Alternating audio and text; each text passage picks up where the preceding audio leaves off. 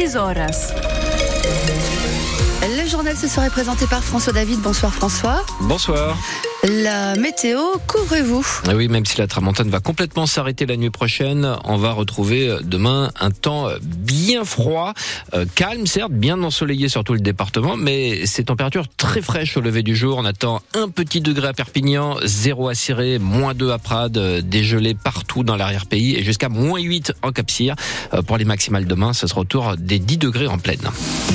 Et avec ce froid glacial, vous pouvez imaginer le calvaire enduré par les sans-abri. Oui, c'est déjà difficile d'affronter ne serait-ce que quelques minutes la tramontane telle qu'on l'a connue ces derniers jours. Alors imaginez pour ceux qui passent toute la journée dehors et toute la nuit, à l'image de Cyril, rencontré à Perpignan à 46 ans, ça fait 8 mois qu'il survit dans une tente plantée sur un terrain vague du quartier Saint-Assiscle.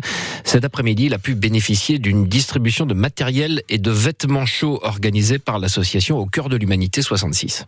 On vit dans des conditions très précaires ici. Hein. C'est un combat de tous les jours, on pourra dire. Le froid, ça va, mais le vent, c'est horrible. Ça détruit tout. Toutes les tentes, elles se cassent, elles se, déchirent. La mienne, là, s'est déchirée hier soir. Je peux rien faire. Et puis, bah, ça envole tout. Il y en a trois qui se sont détruits cette nuit. C'est dur. On n'arrive pas à dormir vraiment, non. L'abri de nuit, le problème, c'est que dormir assis, je peux pas. Euh, on n'est pas des animaux non plus, donc euh, je préfère dormir dans une tente dehors. C'est mon petit chez moi, quoi.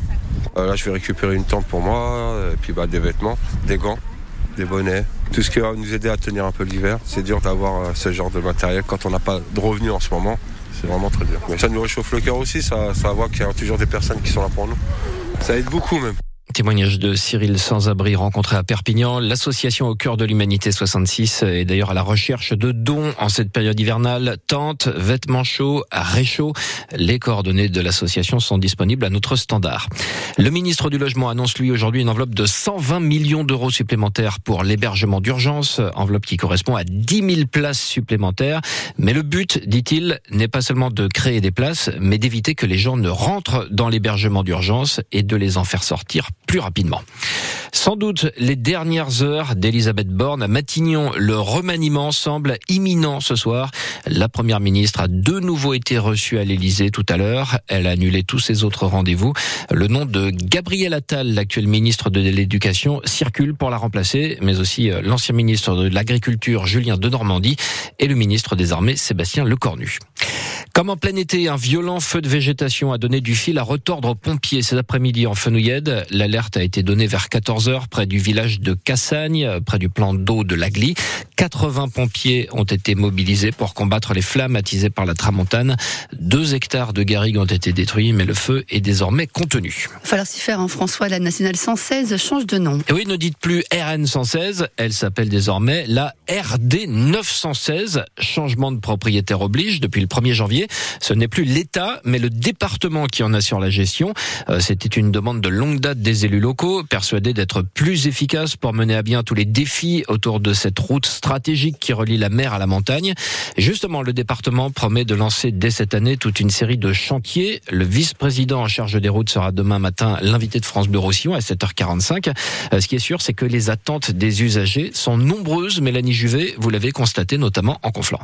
Guy fait partie de ces Pradéens qui prennent plusieurs fois par semaine l'ex-RN 116. Et pour lui, clairement, il faut démarrer la déviation de Marquichan. Ça bouchonne, c'est bloqué. Moi, ça fait 23 ans que j'habite à Prades, ça fait 23 ans quand on parle de déviation. Eh, on, voit, des panneaux partout, mais pas de déviation. Bon, ben, on espère que ça, ça, fasse bouger les gens. Un secteur que connaît aussi très bien Kian, ancien étudiant à Font-Romeu.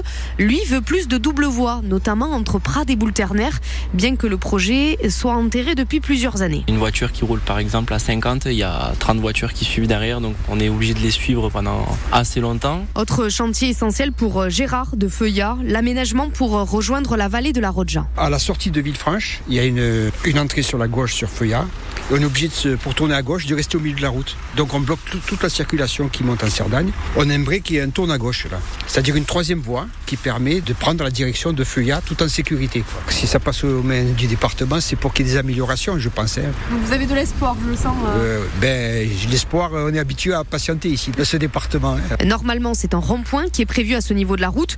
D'autres, d'ailleurs, sont en projet le long de l'ex-RN 116, au niveau de Rodez, de Finestré ou encore d'Eus et de Los Mazos.